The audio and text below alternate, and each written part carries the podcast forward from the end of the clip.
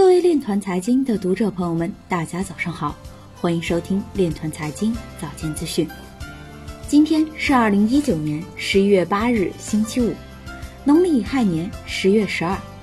首先，让我们聚焦今日财经。联合国安理会制裁委员会表示，朝鲜涉嫌通过区块链公司洗钱。SEC 年度报告披露针对加密货币公司的执法行动。河北一市民微信群炒比特币被骗四十万。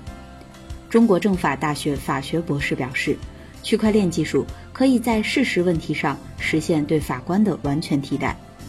目前涉链的上市公司中，多数还停留在规划阶段。中信证券表示，政策重视将重塑区块链市场生态，并带来新一轮发展机遇。迦南美股招股书欲披露第二次更新，计划募资四亿美元。恒久科技借并购扩展信息安全业务，未来或将涉足区块链应用领域。国家金融与发展实验室曾刚表示，区块链解决了信任和结算两个问题。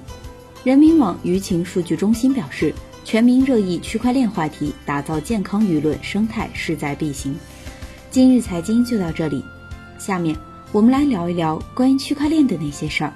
据央视财经十一月六日消息，工商银行从二零一五年开始研究区块链技术，目前在跨链互联、隐私保护、国密算法等方面取得了六十多项技术突破。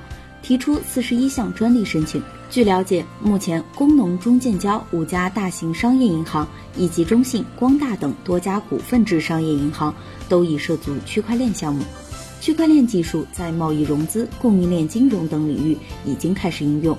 据介绍，目前中信银行联合民生银行、平安银行等二十多家银行共同组建区块链联盟生态，联盟内银行间交易额已超过五百亿元。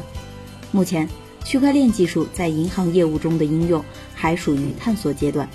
业内人士表示，未来区块链技术将广泛应用在金融领域，这将给金融行业带来巨大变革。